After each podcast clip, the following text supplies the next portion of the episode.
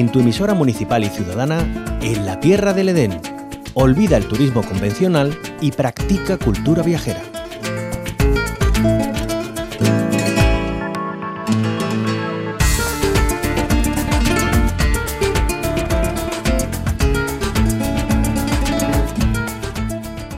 Hoy, en la Tierra del Edén, hacemos una parada para adentrarnos en la ciencia. No sé si sabrán que la palabra inteligencia artificial ha sido la palabra elegida del año 2022. En ella se centra una exposición recientemente inaugurada en el Parque de las Ciencias de Andalucía, situado en Granada, bajo el título Inteligencia Artificial, una exposición sobre las personas, los datos y el control. Hoy llega a la onda local de Andalucía, lo hace de la mano de Manuel Roca, jefe del Departamento de Producción Expositiva del Parque de las Ciencias. Bienvenido a la onda local de Andalucía. Hola. Eh, bueno, Manuel, hablamos de inteligencia artificial, algo que nos queda aparentemente muy lejano, pero que está en nuestro día a día. ¿Qué, qué nos ofrecen en esta exposición para darnos cuenta de ello? Pues sí, la, inteligencia artificial ya la tenemos aquí con nosotros, aunque no somos siempre conscientes. Y la idea de la exposición es mostrar a los visitantes que, ya está aquí, en qué consiste la inteligencia artificial y que también podemos ser parte de ella. Que no dejemos que sea algo que nos venga impuesta, sino que podemos participar, conocerla y, tomar partido nosotros también por estas tecnologías. Eh, ¿Qué es lo que o cómo está configurada esa, esa exposición? ¿Qué es lo que nos vamos a encontrar en ella?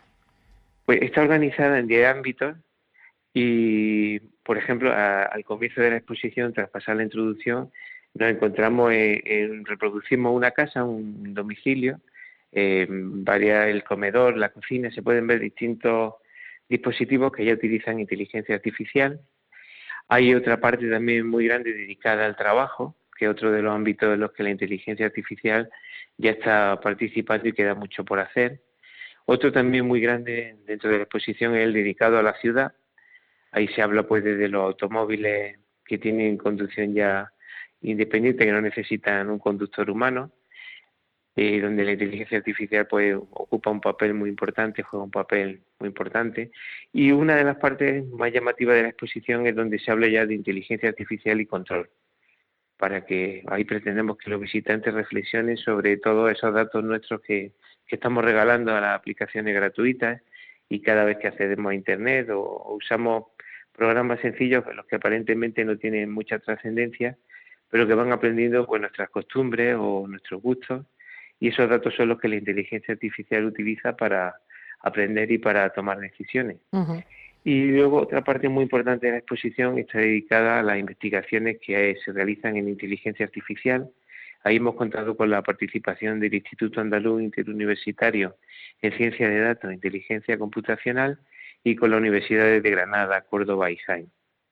Claro, porque hablamos de esos datos que están en, en las aplicaciones gratuitas, eh, pero para las personas de a pie, eh, ¿dónde está la inteligencia artificial en nuestro día a día, en nuestra vida cotidiana? Eh, bueno, pues la, podemos encontrar en los asistentes, eh, ya cada vez más frecuente tener en casa a Alexa o a Siri y poderle preguntar el qué, tiempo va a hacer, cómo va a estar el día o pedirle música, pedir películas. Eh, en navegadores que utilizamos en el coche, lo mismo, ¿no? Hay aplicaciones muy buenas que te informan del tráfico, de las mejores rutas, pero al mismo tiempo pues se van informando de nuestros hábitos, de los itinerarios que recorremos, eh, pues son algunos ejemplos. Em, en cuanto a la seguridad y esa reflexión que invitan a hacer en el Parque de la Ciencia con esta exposición sobre inteligencia artificial, eh, eh, o ¿sobre qué debemos de reflexionar? ¿A qué estamos expuestos si no controlamos mejor lo que estamos dando en nuestro día a día pues con esas asistentes como Alexa, Siri, en esas aplicaciones en el teléfono eh, móvil, eh, qué es lo que puede estar ahí que no somos conscientes realmente de lo que estamos poniendo en juego. Bueno, un ejemplo puede ser el reconocimiento facial, que cada vez más frecuente utilizar aplicaciones, pues desde hacer la broma de coger nuestra imagen y, sobre nuestra cara poner algún dibujo, ponernos bigote, gafas, ¿no? Y eso enviarlo a los conocidos ahí estamos ya regalando nuestra, nuestra cara, ¿no? Y se está asociando pues con una dirección de Internet o cuando damos datos personales desde edad, fecha de nacimiento, ya toda esa información es muy valiosa para la empresa y para un, uso que todavía no sabemos en un futuro qué se puede hacer con ella, ¿no? Se van almacenando y ahí queda. Para, bueno, para que lo pueda coger cualquiera, ¿no? Entendemos. Em, también, bueno, vamos a hablar en positivo también de la inteligencia, artificial, porque además eh, de investigaciones, eh, pues bueno, el cine eh, nos ha adelantado mucho de lo que tenemos hoy en día, ¿no? Hay una parte de la exposición dedicada a eso. Así es, el cine, lo que hablábamos de hace tiempo se veía como ciencia ficción o cosas muy lejanas, pues ya empieza a ser realidad, ¿no? Es verdad que la inteligencia artificial no tiene rostro, porque son algoritmos, son eh, sistemas informáticos, pero sí es otra parte que se trata en la exposición. Se le trata de, se le intenta poner un rostro a la inteligencia artificial, un rostro amable, entonces pueden ser robots, figuras humanoides, ¿no? Entonces ahí eh, hay un sesgo, por ejemplo, se, se tiende a poner a los asistentes con voz femenina, a Siri y Alexa. Ahí también tenemos que tener cuidado que no haya un sesgo, ¿no? Eh, entonces, todo eso está todavía por, por avanzar, ¿no? Entonces, el cine ha procurado ponerle algo físico, algo real que nosotros podamos entender y ha tenido bastante éxito, porque si fuera un ordenador que produce unos datos, eso no es atractivo, ¿no? De cara al cine. Claro. Eh, porque, bueno, hablamos en positivo también de la inteligencia artificial porque hay ámbitos en los que, bueno, nuestra vida está en manos de la inteligencia artificial. Se me ocurre, por ejemplo, la medicina. Efectivamente, sí, hay un campo muy interesante.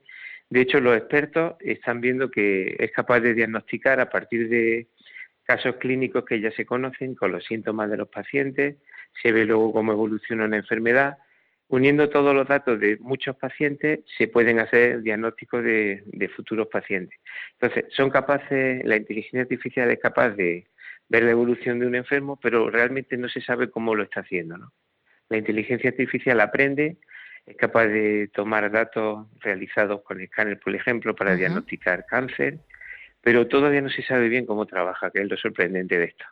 Mm, a ver, eh, aquí ya sí se me escapa un poco, lo, reconozco, porque si son, son datos que introducen humanos, eh, pero la inteligencia artificial hace ese tipo de previsiones sin que los humanos sepan cómo lo hace, eh, ¿es independiente? Ahí está, la, inteligencia artificial puede aprender, razonar, tomar decisiones.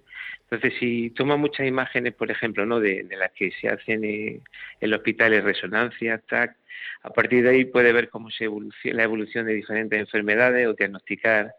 Pues llega un momento que tiene mejor ojo que el mismo médico, ¿no? Lo que no debemos nunca dejar a estos sistemas que vayan por libre, siempre tiene que estar controlado y vigilado por especialistas. Se nos puede ir manos en algún... Porque hablando del cine, bueno, hay, hay películas también de que esos humanoides con inteligencia artificial controlan al ser humano. ¿Eso puede llegar a pasar? No, me lo planteo así, claro, después de saber que están haciendo diagnósticos sin saber cómo. Es muy lógico que no lo planteemos. De hecho, porque mm, realmente todos estos sistemas funcionan a partir de lo que se le va enseñando, de lo que se le programa, o sea que en, en principio la última palabra la tendríamos los humanos, ¿no?